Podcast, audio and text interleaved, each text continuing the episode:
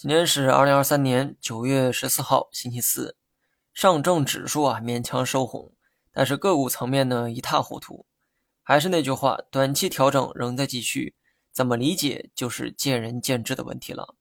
做长线当然可以考虑提高仓位，但在此之前，请先确保你的仓位足够的充足。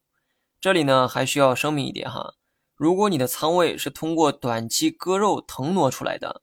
这种带血的筹码，劝你还是谨慎使用。老美最新的通胀数据没有在国内掀起风浪，反倒是把 A 股啊吓得够呛。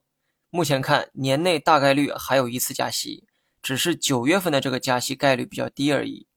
最后呢，说一下大盘，短期有可能会出现短暂的反弹，至少一天级别的反弹是有可能出现的，但日线层面的趋势仍要按照调整去看。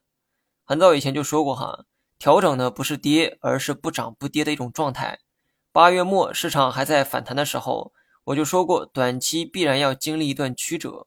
此刻就是在经历曲折的过程中，一天左右的反弹呢是可以期待的，但趋势性的反弹还需要继续等。那么剩下就没啥可讲的了，不是国内经济差，而是三年的口罩行情对经济造成的影响，很难在一年半载的时间内恢复如初。所以呢，心急吃不了热豆腐，这一点还得多学一学巴菲特老爷子。好了，以上全部内容，下期同一时间再见。